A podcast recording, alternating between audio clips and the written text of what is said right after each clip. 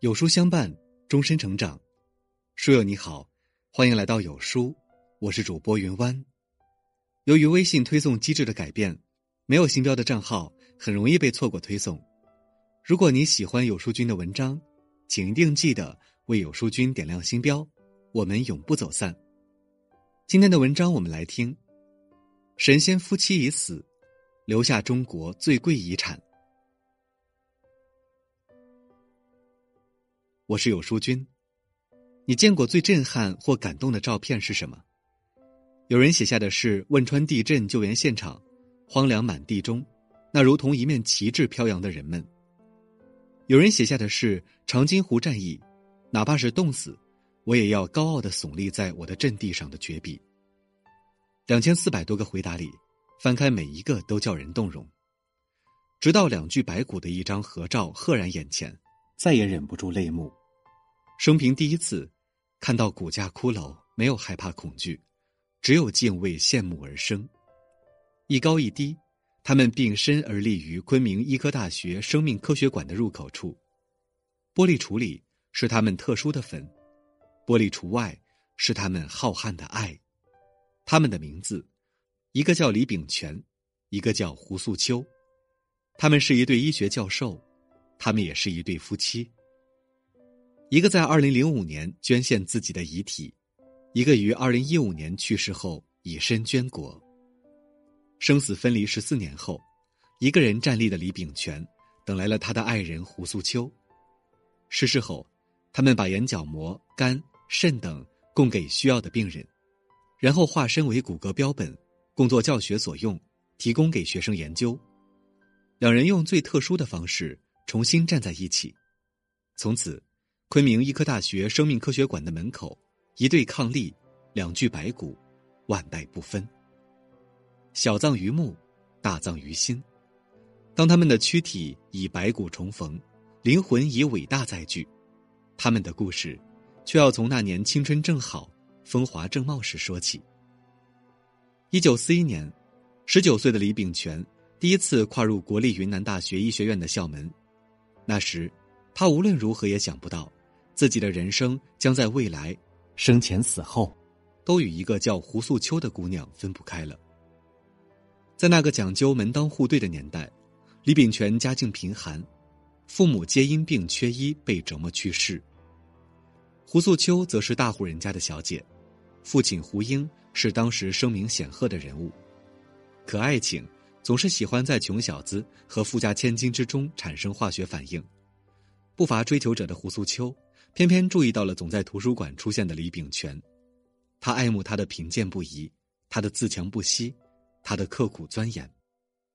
他毫不避讳世俗的偏见，别人的目光与闲言，因为他的眼睛和心里再也放不下其他人。李炳全对个性独立、思想进步、与众不同的胡素秋。也是一往而深。一段旷世姻缘的成就，不怕门第悬殊，最怕没有彼此坚定的双向奔赴。一支李炳全花了一个月工资买下的派克钢笔，成了他们的定情之物。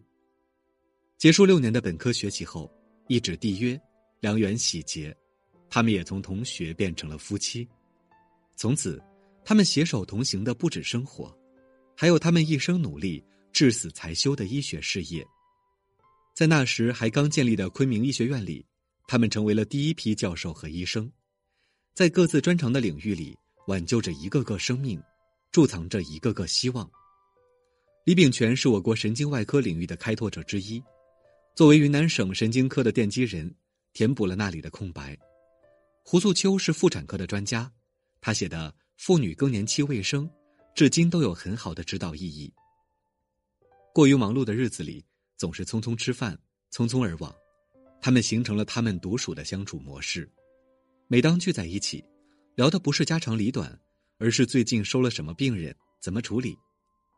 当人生疏忽几十年，聚少离多，却也从未使得他们感情疏远，因为他们站立的、热爱的，都是一个地方，因为他们朝着的目标，始终都是一个方向。因为他们都懂得彼此追寻一生的是何物。当时间来到两千年，李炳全已经七十八岁了，医学深耕细耕也已五十余载，感觉到身体的每况愈下。有一天，他突然喊来了家人，决定宣布一件事：把自己的遗体捐献给母校。起初，家人是不解的。中国人向来最讲究落叶归根，如果遗体都没了，又如何入土为安？李炳全的解释和坚持，才让他们释然。我做了一辈子的医生，死了以后也要拿这身臭皮囊为医学做一些贡献。学生在我身上练熟后，病人就可以少受些痛苦。因为他看过太多无法治愈的病痛折磨与死别，因为他经历过头顶敌机轰炸。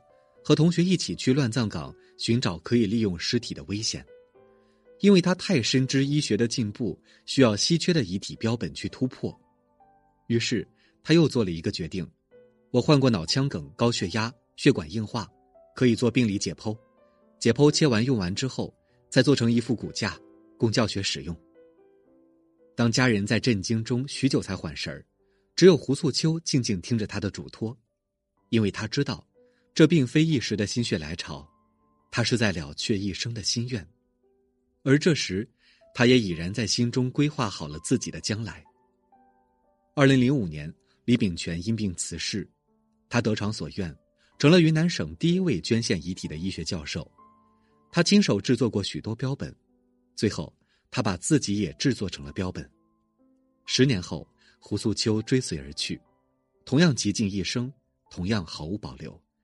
他在遗嘱里写下：眼角膜、进口晶体、脾、肝、肾等供给需要的病人，最后再送解剖。这样，他此生再无怨无悔无憾。这样，能感觉到他还和我在一起。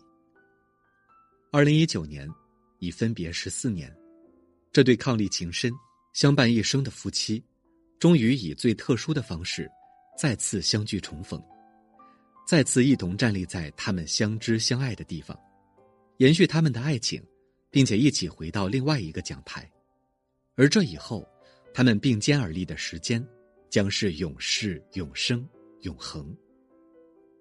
生命的意义是什么？为人一生，最简洁的概括只有两个字：生与死。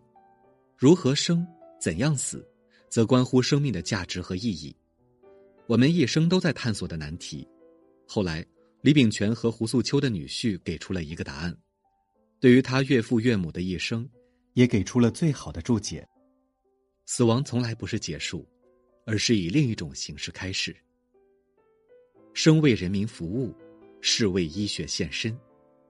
比此生共白头更长情的，是白头共白骨；比相濡以沫牵手一生更极致的，是生死皆不离。比以身许你更动人的，是以身共许国。无论是对医学的贡献，还是他们本身的爱情，都足以让人肃然起敬。得成比目何辞死，愿做鸳鸯不羡仙。真爱难寻的年代，把爱和科学，把情和志向揉在一起，他们书写了一种极致的浪漫。大爱稀缺的世界，生前义无反顾。死后毫无保留，他们的伟大注定千古。神仙夫妻已死，但他们留下的有这个世间最宝贵的遗产。